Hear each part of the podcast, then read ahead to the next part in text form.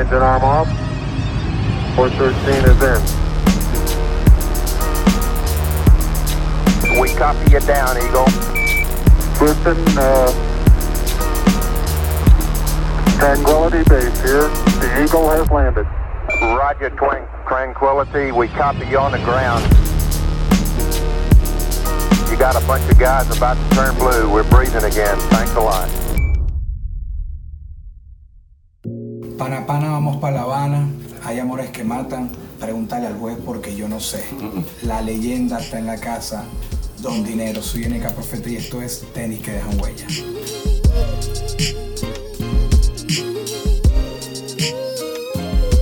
Don Dinero en la casa, qué honor. ¿Cómo estamos, Don? Gracias, men, coño. Un, un placer, orgulloso de estar aquí, poder utilizar tu plataforma y tu podcast para siempre dar más o menos mi mensaje y para la gente escuche o tenga un conocimiento un poquitico quién soy yo, pero coño, humildemente agradecido por, la oportunidad y la entrevista. Imagínense, yo, yo he tenido el, honor de, tratar con Don desde hace bastante tiempo. Eh, pocas personas te dan eh, esa oportunidad recién conociéndonos, ni siquiera en persona, sino por MySpace. Comenzando mi carrera me brindó la mano y hasta el sol de hoy, después cuando tuve mi primer show en Nueva York, estaba ahí y ahora está en la sala de mi casa. Entonces, si me ven un poco emocionado, es porque son obvias las razones con la leyenda de un dinero. Hermano, yo quiero hoy hablar obviamente de tu huella, que es lo más importante, pero con el concepto de esto que es de los tenis, voy a empezar por ahí, por la parte de los tenis. ¿Cómo eres con los tenis? Yo siempre te veo con tenis distintos, yo sé que tienes una buena variedad. ¿Qué, qué tanto es eso para ti? Tú sabes, los tenis, la forma de vestirse es otro elemento del hip hop. Y cuando la gente me ven, ¿sabes? Ya tengo humedad, a veces lo digo que tengo humedad, pero el hip hop está en la sangre. Yo no sé vestirme de otra manera, soy el tenis, es parte de cómo tú te jalas. Ahora, no hace mucho tengo esto. Ajá, O bueno, sea, mira, no que son- no me lo pinté yo mismo, ellos vienen así. Pero yo quería comprarme unos, unos white, porque estos son los clásicos. Y cuando vi esto dije, coño, me gusta algo diferente. So, sí, me gusta el tenis, ay, me gusta el estilo. A veces no sé, mis hijos son porque tengo. A veces compro un par de tenis y mis hijos dicen, papi, ¿tú sabes lo que te compraste? Y yo, no, porque fui a ver socio y eso que está. So, ellos son, pero tienen. Yo tengo un size 11, 11 y pico. Ellos tienen Ok. 12, el otro tiene 13. So, los tenis que yo le compraba a ellos, buenos. Muchos de los tenis que yo me pongo son los buenos que le compré a ellos que ya no les sirven. Claro, ¿Sabes? y gasté dinero, 400, 500 dólares. Y dije, pero dame eso para acá, que my foot's not gonna grow anymore. Pero el tenis, de, de cómo se viste, es parte de, de la cultura de hip hop al fin del día. So, eh, your sneaker game has to be. Pero ahorita como lo dices, es realmente buscas que te guste, no solamente no, que hay un tenis que tiene un high que está No, pegado. no, no, es que te algo, mira, a veces Es yo, yo, a mí me gustan los old school Reeboks. Ajá. Y lo voy y lo compro en Marshalls en 40 dólares. Blanco, porque todo el mundo. No me gusta ponerme lo que todo el mundo se pone. A Ok. veces el tenis que sale, ah, popular, entonces tú ves, te sale y todo el mundo tiene el mismo tenis. Ya eso no me gusta. A mí me va a gustar cosas que no gente, mucha gente tiene y ponerle el, su- el toque o el swing mío. Claro. bien, bien. Cuban Connection. Mira, eh, alguna vez cuando niño, yo sé que tú, joseador desde temprano y todo, pero alguna vez cuando niño, eh, ese, como se dice Windows Chapa, estaba, ¿recuerdas algún modelo que querías, pero por económicamente quizás no se podía, pero Bueno, te acuerdas? no me acuerdo. Yo vengo de la época de los 70s que el primer tenis era el Pro Kid. Ok, claro. con las dos linitas aquí en el lado. Y en ese, en ese momento costaban 25, 30 dólares, pero es equivalente hoy a, a 200, 300. Claro. En esa época mi papá estaba preso, mi mamá no podía. Yo me robé un par. O sea, que son cosas de esa época, no habían cámara, no habían tal eso. Uno siendo de la calle, uno, uno si quiere algo, o te sientas a llorar o tomas acción, ¿me entiendes? ¿A qué fue? Me la jugué por si me cogen, pero tuve mi tenis. Antes lo tenían en las cajas. Ok. O sea, antes no era más o menos, hoy tú entras, es un, un show, te sientas. Y te ponen uno solo Y las cajas están atrás, oye, las cajas están allá atrás. No, le tiré las cajas adelante. así. Pero el Pro Cat fue el primer tenis, entonces Bueno. vine el Adidas, que eh, allá antes decíamos eh, la abrevi- abbreviation de Adidas era All Day I Dream About Sex. Ok. Adidas. Ah, después de Adidas. Las siglas, Esto antes de Nike. Nike ni en ese momento ni era nada. Me acuerdo cuando Michael Jordan en el 83 sacó su primer tenis que el invierno quería que se lo... En esa época no te dejaban el marketing. No saben lo que Michael Jordan pasó para... Sí, con los colores y la No, es que no, no eran los colores. En ese momento él fue el primer- la primera persona de hacer ese tipo de deal con un tenis. También fue, fue Magic Johnson y Larry Bird tuvieron un tenis con Converse. Sí, con, con los concepts. Ajá, que yo tuve, yo soy Laker fan, so yo tuve Ah. el de Magic Johnson. Y entonces, so, el, el- los tenis han, con la tecnología, o sea, el- para mí el que ha cambiado el juego fue Kanye West. Porque él cambió el juego. Todos los tenis antes eran de piel. Ahora los tenis son, y tenían esto, ahora los tenis son como media. Nada más realmente es de eso, el concepto ese que él hizo, que ha cambiado el juego de los Yeezys y toda esa tal. So, hay gente que no le gustan, hay gente que sí le gustan. Yo veo la, la evolución del negocio de los tenis y como la cultura del hip hop Claro. ha empujado eso. El problema también que tenemos, y no se van a ofender nadie, que hay muchos artistas eh, urbanos que no se saben vestir, man, eh, se ponen Jordan hat, Jordan Jordan, las medias Jordan, y eso es bien tacky para mí, pero ustedes pueden hacer lo que quieran. Eso no es estilo, tú sabes, para mí te pone un par de Jordan, también una, una camiseta, ah, pero todo no tiene que ser Jordan, puedes Claro. poner una- un hat de. Chicago Bulls, te voy a ayudar en eso. Comprate unos tenis Jordan, un hat de Chicago Bulls, que capaz que cambie un poquitico, una camisita blanca, no tiene que tener nada ahí. Y uno, no tenga el Jordan, Jordan, Jordan, Jordan, Jordan, Jordan. Hacer es el tipo ya. Tú sabes lo que te digo, que tú ves la Sí, gente sí. así y, y no, no faltando respeto, pero hay gente que, que está en los medios y tienen estilo. La gente no. Por eso los, lo- la- el, el mercado americano, anglo, siempre tiene ese, ese flow. Y estamos viendo. Vamos a, vamos a ser honestos y va a ser difícil para la gente entender esta parte. El negro americano es que ha dominado el rap o el hip hop. Mucho de la, de, la, de la forma que nos vestimos es copiándonos, copiándola a ellos y poniéndole la salsa de nosotros. Por eso yo siempre he dicho que el reggaetón o el dembow, lo que está pasando son hijos o hijas del hip hop. Claro. Porque si tú le quitas, si, eres- si toditos estamos rapeando y le quitas la pista es rap. Ahora, si tú con un, un- un rap mío le metes una pista de dembow, es dembow. Claro. Si con un rap tuyo le metes una pista de reggaetón, se convierte en reggaetón. Pero es rap. Y, y el rap es lo que ha dominado el mundo y se ha, y se ha cambiado. El hip hop es la única música que se ha involucrado en todos los otros géneros de música. Rock, no importa lo que sea. So, um, de ahí que viene para atrás la talla de los tenis. Todo tiene que venir con el fashion, porque eso se llama el B-boy. El B-boy es que tenía eso. Tienes el MC, que somos nosotros. Claro. Tienes el B-boy que baila y que se viste así. Tienes el tipo de graffiti. Los elementos de hip hop es parte y estamos viviendo ese elemento con, con los tenis. Brutal. Y de ahí también, eh, cuando entran a las tiendas y vean que, que hay un solo par y amarrado, bueno, eh, desde los 70 ya saben cómo era que, que dejaban los dos pares ahí No, estaban en caja. en cajita. So, está el par ahí y las cajas están ahí mismo. Ok.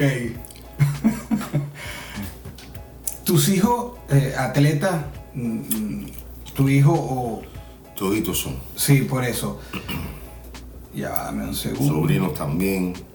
Es que tú siempre has estado en el deporte metido. Sí, yo fui, yo fui y hasta hoy en día siempre me gusta lo que es la talla física. Ahora yo haciendo peso, corriendo, trato de correr a, a mi edad todavía una milla en menos de nueve minutos para... O sea, so, siempre es una talla así, hago 200 push-ups todas las noches antes de acostarme, cosas que, que tengo que, que... Estaba en el ejército también, yo fui una persona del army aquí, pero mi hijo más mayor juega basquetbol profesional ya más de 12 años en todos los países latinoamericanos. Ah, mi hija de 28 años es eh, tiene su escuela de, de- de, de esa talla de, física y todo eso, es una maestra de todo eso. Eso siempre está en el training, siempre está haciendo algo. Si la, si la ven la página de ella, van a ver que siempre está en algo. El hijo mío de 20 años está en una universidad, una de las mejores universidades de ingeniería en el mundo, pero juega fútbol también americano. Ok. Y el de 17. y Tú me tú piensas que soy grande, yo soy más chiquito de mi familia. Es que ahorita cuando dijiste lo de las tallas dije, oye, Sí, y entonces el sobrino mío ahora, el que, el que, o sea, que mi, mi hermano se murió en marzo no. y eh, él dejó tres hijos. Oscarito es el, el, el gerente de, de WK Records. de- ahí está Maluna, Alex Rose, él es un gerente grande, jovencito, y es abogado también.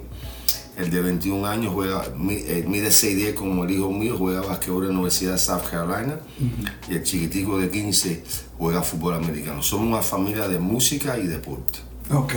Tú sabes, yo, nosotros hemos cogido el deporte para enseñarle lo que es la vida, porque de, de- de un momento joven, si pones tus hijos en ese escenario de, de, lo- de- de otros muchachos, aprenden a discutir, aprenden a, a- a- a trabajar duro por algo, aprenden no nada más a ganar, aprenden a perder, porque vas a perder más en la vida que vas a ganar, por eso las ganas, Claro. cuando ganas tienes que celebrarlo.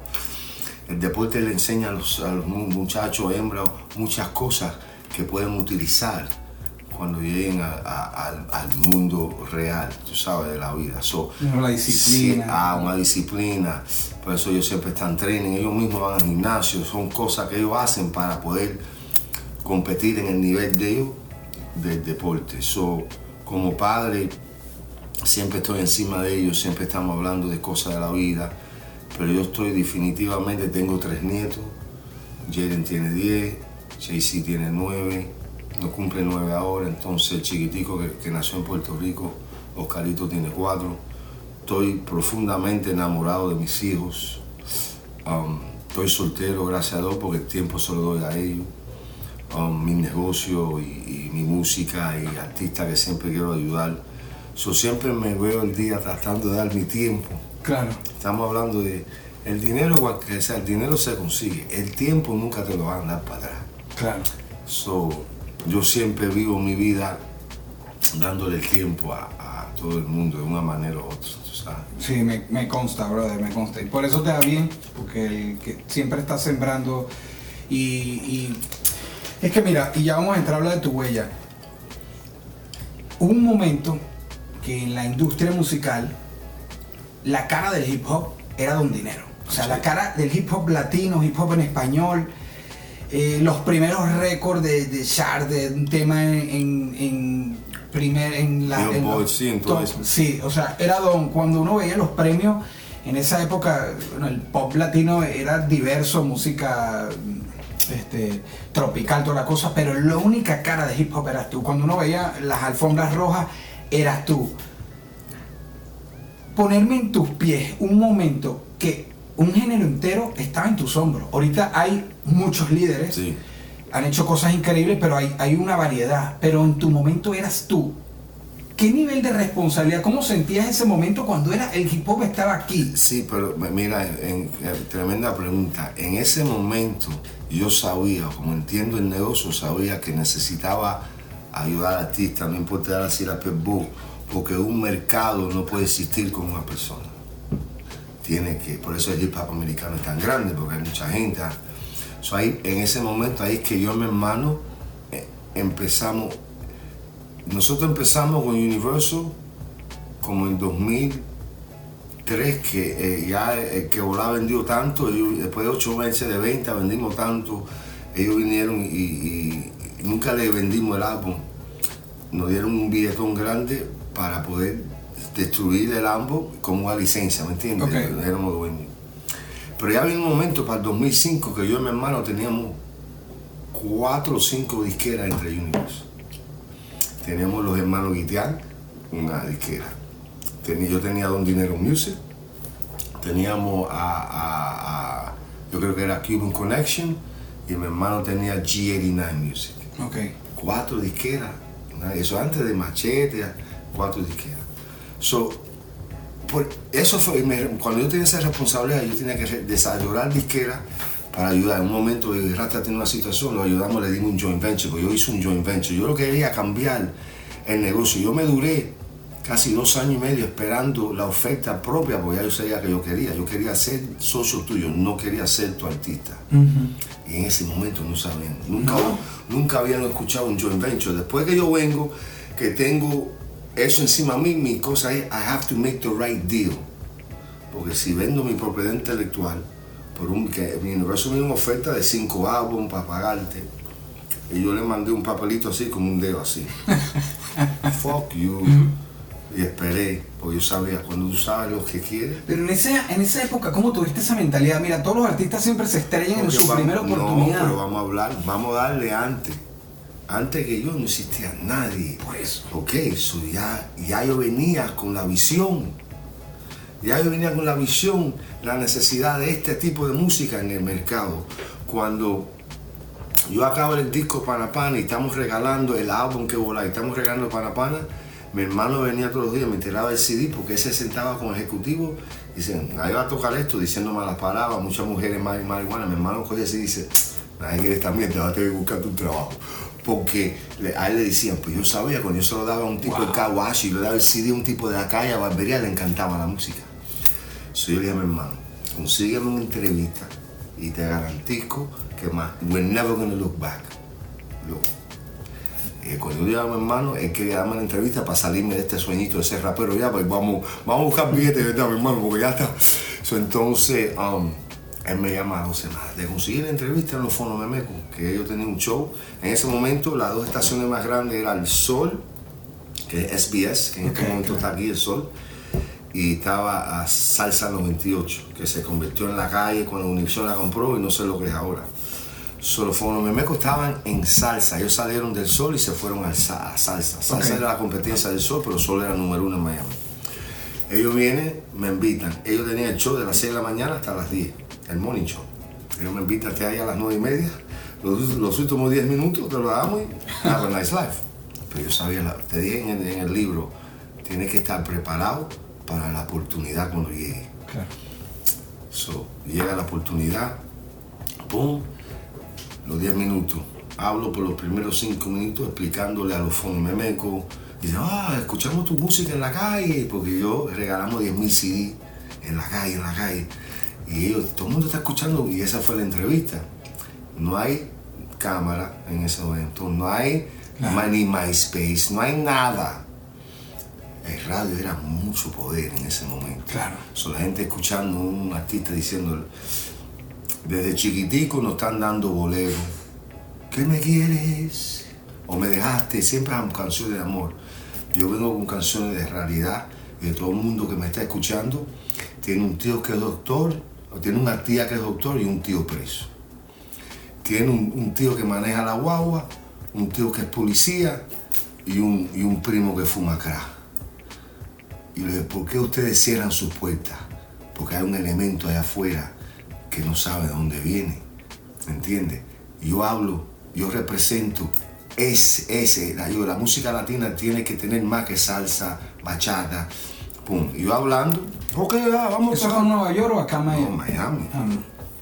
Yo vine a Miami a, a- Sí, sí. a- so, entonces. Pero parece que habías manejado algún desde allá algo. Todo, todo se cree aquí, Yo musicalmente. vine, yo vine, de, yo vine desde el norte en ese momento para específicamente hacer un álbum en español de hip hop.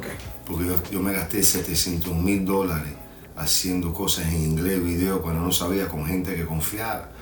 Y me gasté ese dineral y no me quedaba mucho. Me quedaban como 105, un poquitico de dinero para hacer. Y, dije, y no quiero hacer un álbum en español. Me mudé con mi familia para la casa que tenemos en Jayalía. Y llegué en enero del 2002 y ya, de- ya para julio del 2002, claro, eh, llego do- enero del 2002 sin álbum. Le doy a esos sonidos de Domingo 40 chuchos, 40 mil chuchos para grabar el álbum entero, para dar producción, utilizar el estudio, papá, papá. Yo tenía todos, los- todos esos coros, los escribí yo, yo tenía todo, yo sabía lo que quería. Hasta él tocaba eso, pero él no era un productor, él tocaba. Ok. Y yo le dije, no, eso es la pista, me gusta así, ah, hasta las pistas yo tenía. El álbum lo acabo ya, de, de marzo ya el álbum. Cuando acabo marzo, me dijo, ¿qué hacemos ahora? El sencillo es Pana Pana. Yo me acuerdo cuando yo acabo el álbum en West Palm Beach, yo me iba desde la casa mía en el norte de Miami, en, en- yo vivía en que mi papá tenía una barbería black and white en los barrios Los Negros, yo vivía en los barrios Negros Ok. un tremendo. Tenía Clan Walla, que era de, de Big Pong, que me lo dio Q. Tenía el hijo mío que tiene 20 años, nada más que tenía un añito. Y yo me la, desde ahí, yo me iba para West Palm Beach, solito. Nadie sabía quién era Don Dinero, solito. Con un sueño y una visión. Si supiera hoy lo que estaba haciendo ahora, nunca lo intento. Claro. Porque Ah. yo, yo, yo y mi hermano forzamos un mercado que no existía. Lo que existía en los Estados Unidos era música tropical.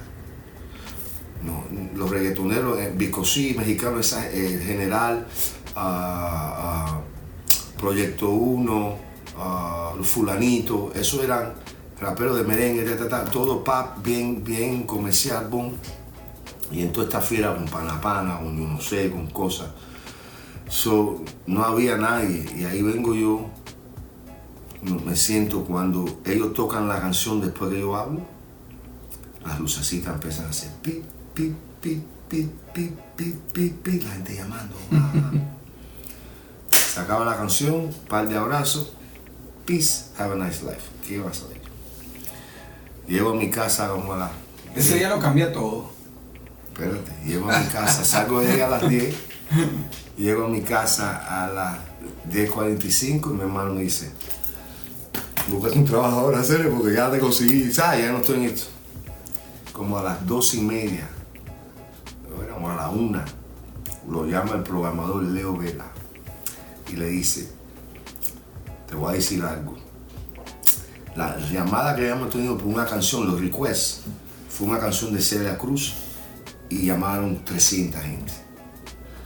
En menos de tres horas han llamado 3.000 gente para la canción de tu hermano. Va en rotación, mira, te lo digo, eso me para. Nunca se movió. Wow. Coño, no pensaba que me ve porque estoy pensando en mi hermano, ¿me entiendes? Yo sé, hermano, lo lamento. Eso está muy fresco. Y, y, y cambiamos juego. Lo lamento. bro. Oye, y cambiamos juego así. De ese momento no podían con nosotros. Y, yo me acuerdo que Jan Echevarría y Walter Combs, um, ellos se sentaban todos los lunes con un staff de 30 gente y decían, ¿cómo dos hermanos? Teníamos la canción número en Miami, pueden. Y no sabían porque teníamos la calle.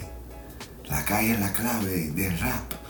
El, el disco más que Anthony tú lo sacas del estudio y se le da al programador y lo explota. No, el, el rap se trabaja primero en la calle. Y cuando tienes la calle, entonces tú lo llevas radio. Ya radio, ya el ra- Sí, radio pero ahorita, muerto. ahorita tú escuchas que la gente habla malo, como se dice internacionalmente, que hablan feo, y ya todo el mundo lo hace y es como que se rompió esa barrera. Pero cuando tú entras, no. No, Eso es no imposible que entrar en y radio. Mi, y mi canción decía, pana, pana, vamos para La Habana, muchas mujeres, mucha marihuana, ta, ta, ta, ta. Lo que tuve que es limpiarle, en vez de marihuana lo limpiaron para... Hubo Sí, claro. cositas que tuvieron que hacer ellos. Pero cuando ellos vieron las llamadas, dijeron, boom, ahí fue. Ahora, el programador del Sol es el tipo hoy todavía, ah, Jesús Salas. Él todavía, eran dos, tres semanas, empezamos. Eso fue un volumen, Bob Weiser, los shows estaban empezando, mi hermano. Mi hermano, yo lo jodía, lo llamaban, me decía, coño, tengo un show. Y decía, no, no, no show, yo apliqué hoy para un trabajo, me voy a trabajar. Y dice, no joda, porque no lo, no lo soltaba, o sea, de esa raya. Y, y empezaron a llamar.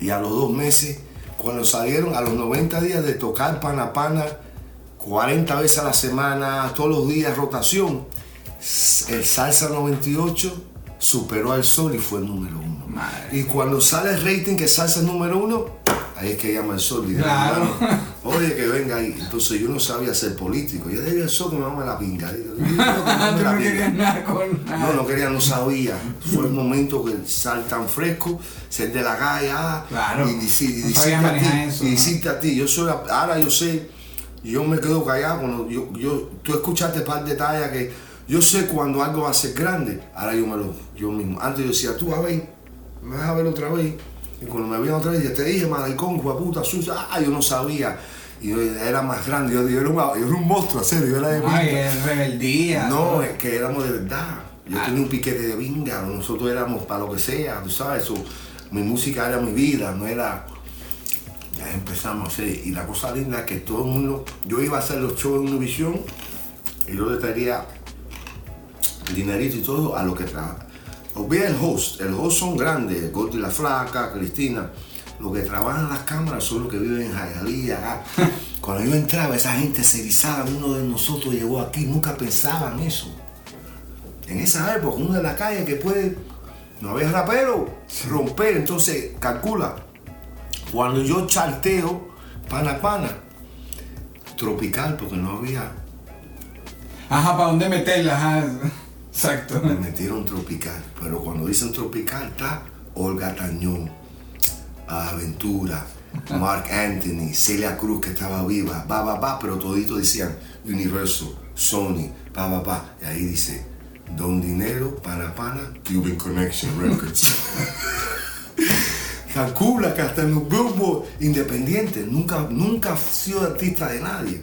Pero hoy en día, hablando de propiedad intelectual y cosas, hoy en día la canción Pana Pana, ese ahogo, me dejan, me dejan más plata que... o sea, Porque que- Don es dueño de sus máster, De pero toda mi el día propiedad uno de toda la propiedad intelectual. Ajá, pero otra vez adelantado el tiempo.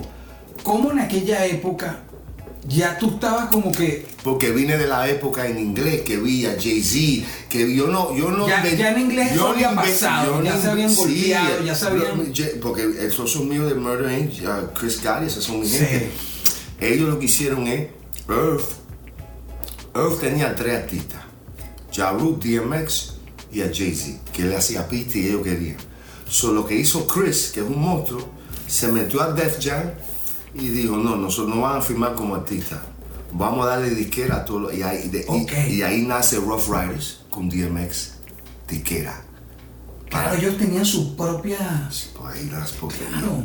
DMX, Rough Rider. Murder Inc., Ja Rule y uh, uh, Rockefeller, Jay-Z, eso. De un momento a otro, ya no tienes que ser artista. Tú puedes tener, y tú dices, wow, yo puedo hacer eso. Sí.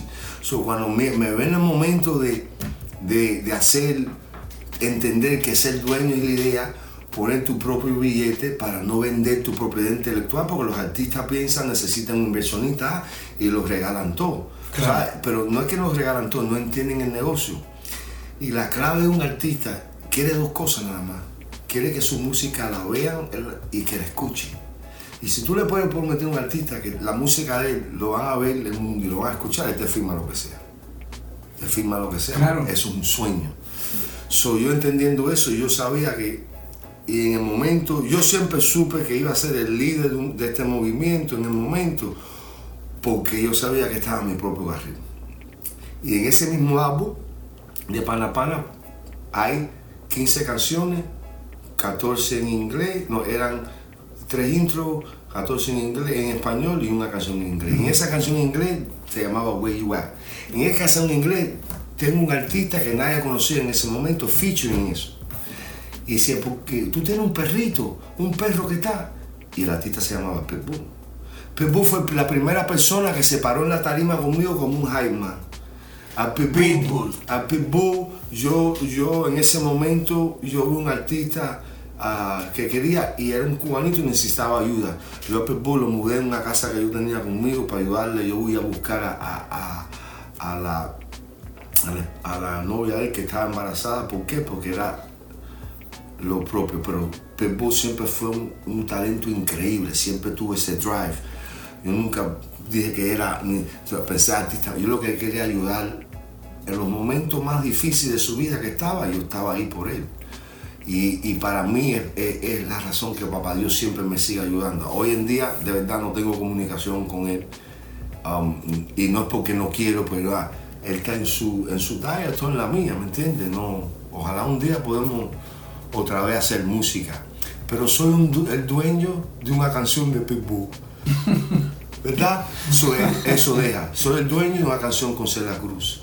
Soy el dueño de una canción con Tempo, cuando él estaba preso, que hablé con Eco, le cogimos los vocos. Si no ha escuchado esa canción, es increíble la de Tempo. Soy dueño de esa propiedad intelectual. Soy dueño de la propiedad intelectual con Nori.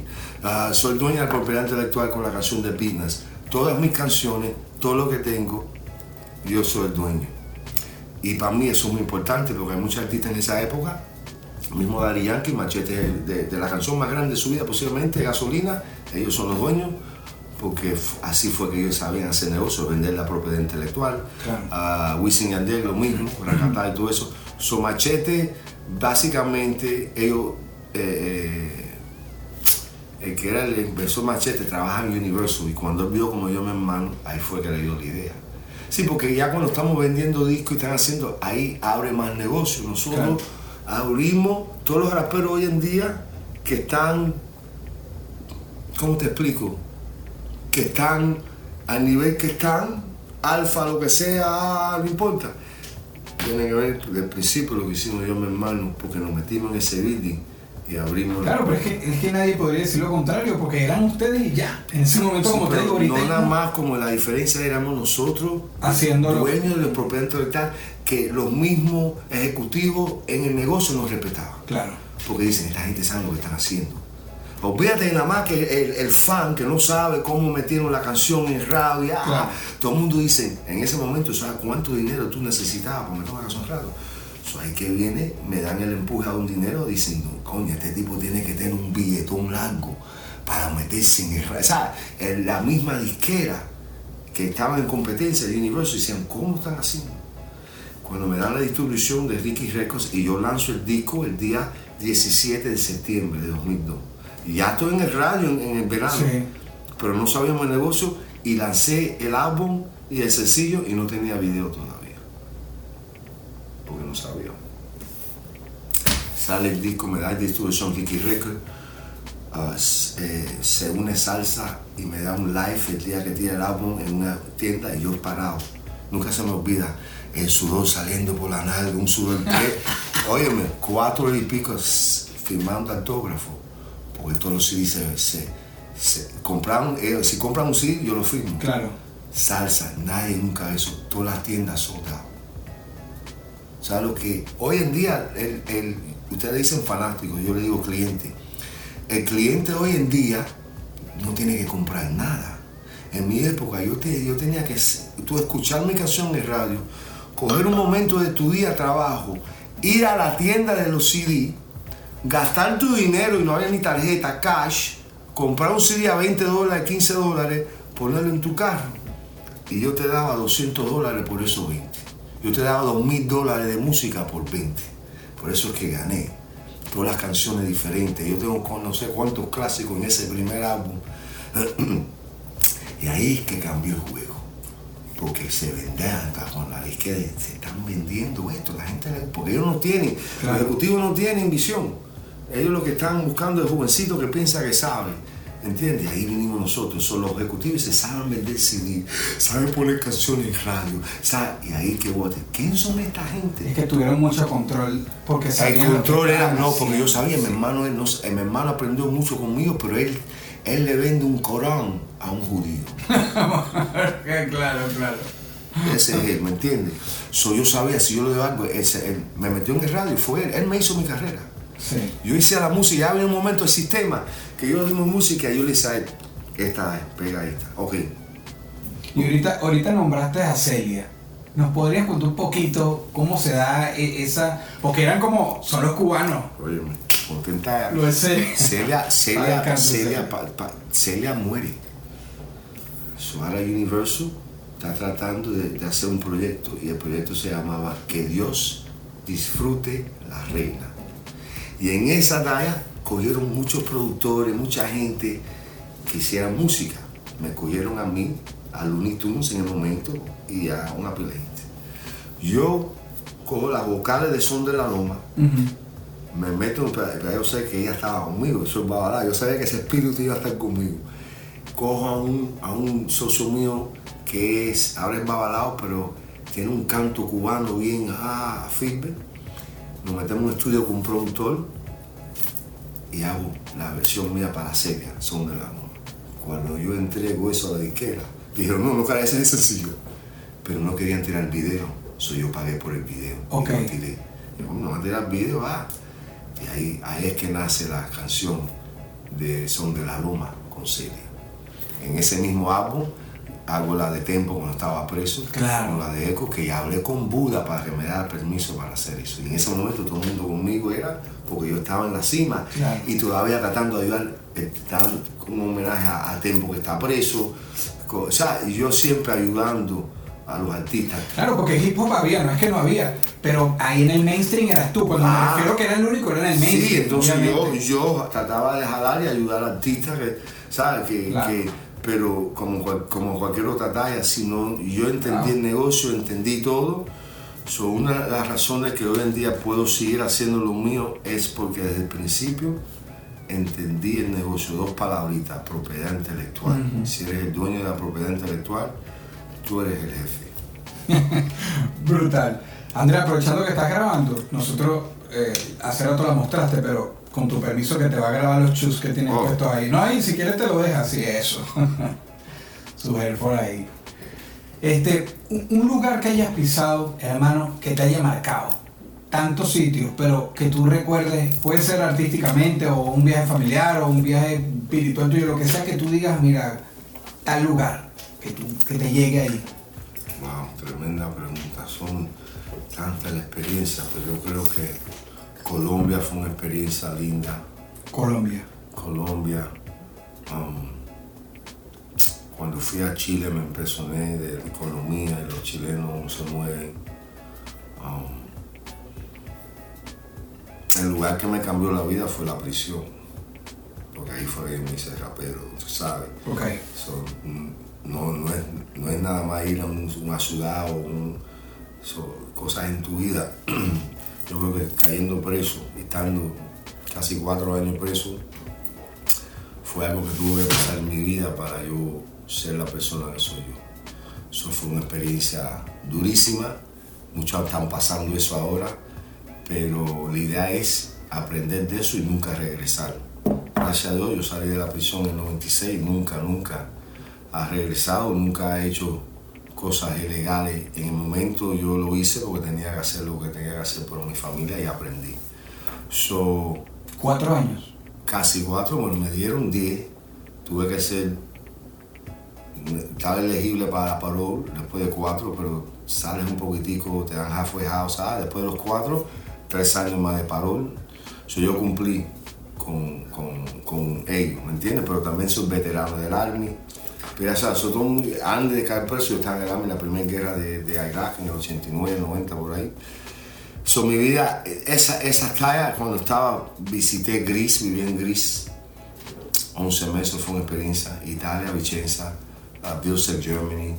So, son muchos lugares que, que me han marcado mi vida, pero yo creo que cuando veo, no voy a decir que fue un estado, un local, yo creo que esa prisión fue de verdad. Porque dije, más nunca quiero estar aquí vez. ¿Eso fue en Nueva York o en Miami? New Jersey. Ok. Em, ahora un lugar, partiendo de, la misma pre- de pregunta, un lugar que quisieras pisar, Uf, España. España. ¿No has ido? No ido, no ¿Qué, ido. qué- qué te trae de, de- de pensarlo? Bueno, España es bellísima, pero ¿qué, qué, qué sientes que te trae? Que sea, que se respondiste rapidito. Sí, porque es, es la base de, todo el latino viene de allá. Yo creo que, que es el único país que está en Europa que representa a los latinos, tú sabes. Claro. Y, y tengo que pisar eso. Cuba también, yo fui a Cuba una vez nada más en mi vida para, para la- ver la tumba de mi papá y, y una familiar y Cuba me tocó también. Pero quiero, pero ya fui, ya cumplí eso, ¿verdad? Pero España, ir definitivamente, quiero ir a África. Me gustaría ir a Nigeria, me gustaría ir a South Africa, Angola, esos lugares, a Maraco. Um, me gustaría ir a, ir a la, a la India, a la China, muchos lugares me gustaría ir, pero no como artista de show. Sí, ir, ir. Ir, ir y ver, a, ir a Egipto, ver las o sea, so, la cosa linda es que tenemos mucha vida de- por delante de cosas que queremos hacer y ver. La vida se, se basea en experiencia. Claro. Si pudiera, una máquina en el tiempo, ¿a qué época viajarías? Pero, pero para atrás, no para el futuro, pero para atrás. ¿A dónde En iría la época de, de, de- me gustaría saber de verdad, de verdad, cómo en la época de que hicieron los, los pirámides en- ¿Ok? En Egipto. Que no hay aire acondicionado, que no hay nada. Esa gente tenía una filosofía, una vida que yo creo que sobresale la de nosotros. Estaban conectados a la espiritualidad del, del- del mundo, tú sabes, no mucho antes Claro. que llegó la religión. Lo del momento unboxing de Don Dinero. Tu libro. El momento unboxing de Don Dinero, tu libro. Tuve el honor de escuchar un par de extractos de- del audiolibro que también va en físico. Eso sí es dejar... Tu legado musical tú te lo sabes, lo que construiste, pero esto es dejarle algo a la humanidad. No, eso sí es un sacar algo de ti y dejarlo. Cuéntame cómo se da, cómo Don Dinero dice voy a hacer un libro, cómo nace. Bueno, o sea, esa idea de, de la fórmula de las 16 lecciones de la vida, no, 16 lecciones por vida, um, man, me nacen en marzo de 2011. Hace 10 años. Sí, quería um, darle algo, a- sentía que la humanidad, mi gente, necesitaba una guía.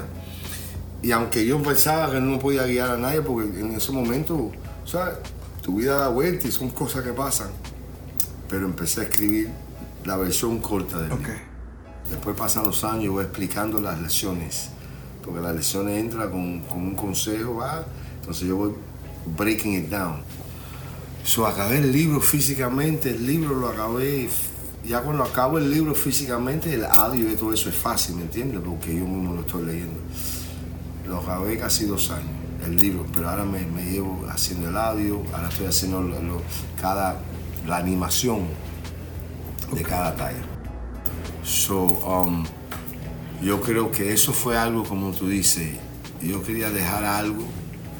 En mi música siempre hay mensajes, siempre, pero yo quería dejar algo que el ser humano común, que no es un rapero, que no, que tú puedes, eso si, si se lo toca, por ejemplo, cuando yo empecé escuchando el rap, yo tenía 12, 11 años. Si un chamaco de 12, 11 años coge ese libro, uff, su vida cambia, porque Claro. está dando la, la fórmula.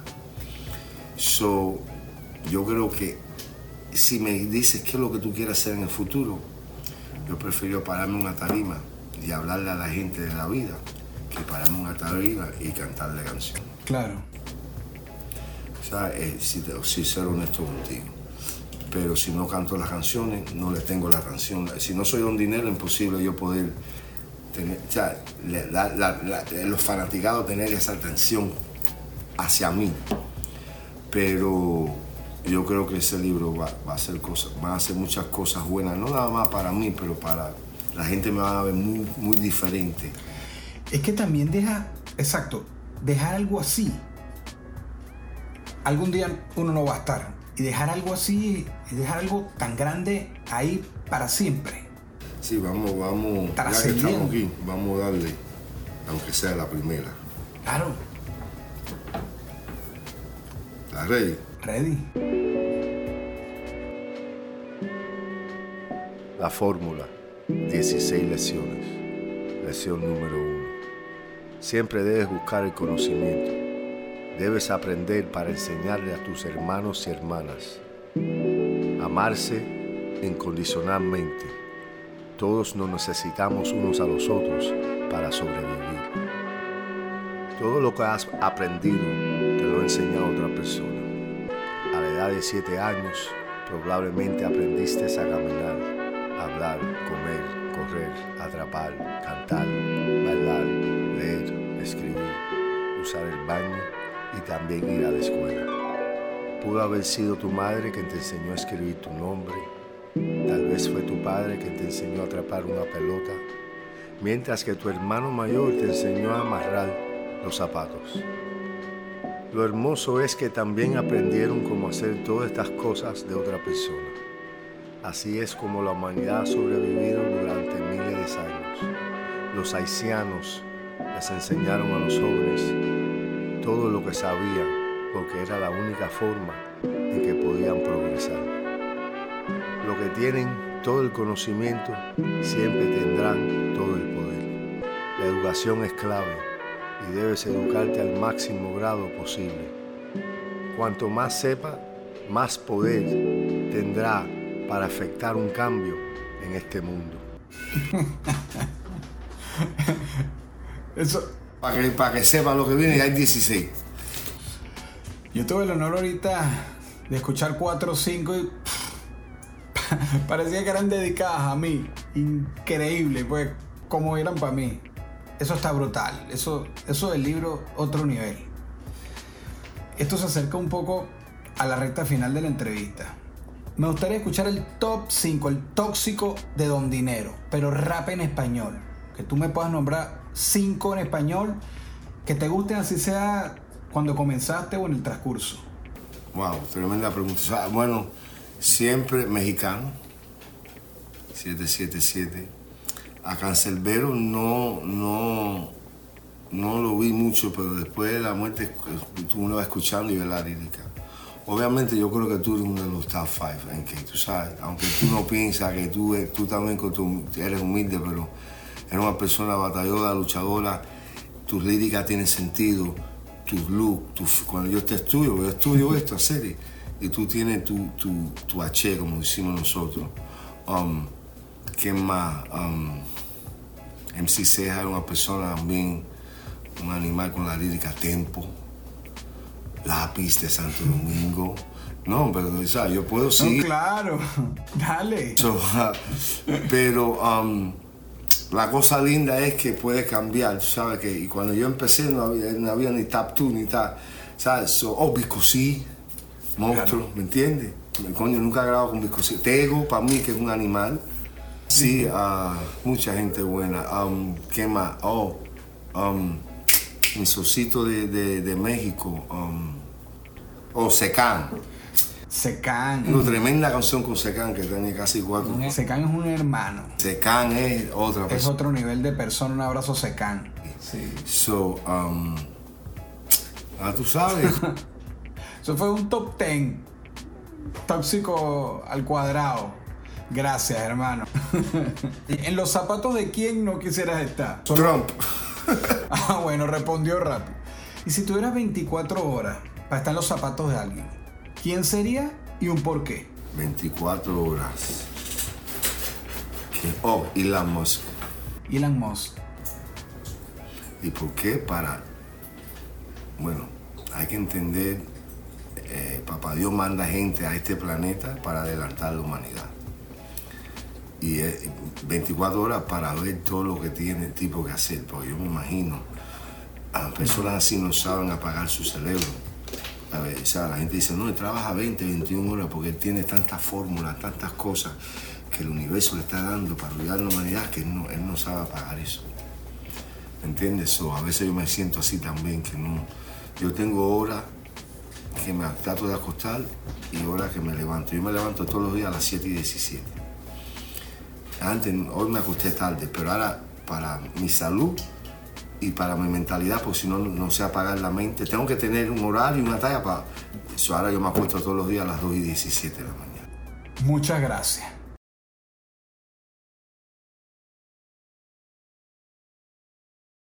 Esto fue una producción, fue una de producción. El Corillo Inc. Distribución digital, campañas y crecimiento en YouTube y Spotify. Te inscribimos en Nazca. Trabajo con ellos. Escríbenos. elcorilloin.com. DJ Pijama. Producción ejecutiva. Y para cerrar, este servidor. NK Profeta Under Family. Porque lo que importa de la huella es quien la dejó.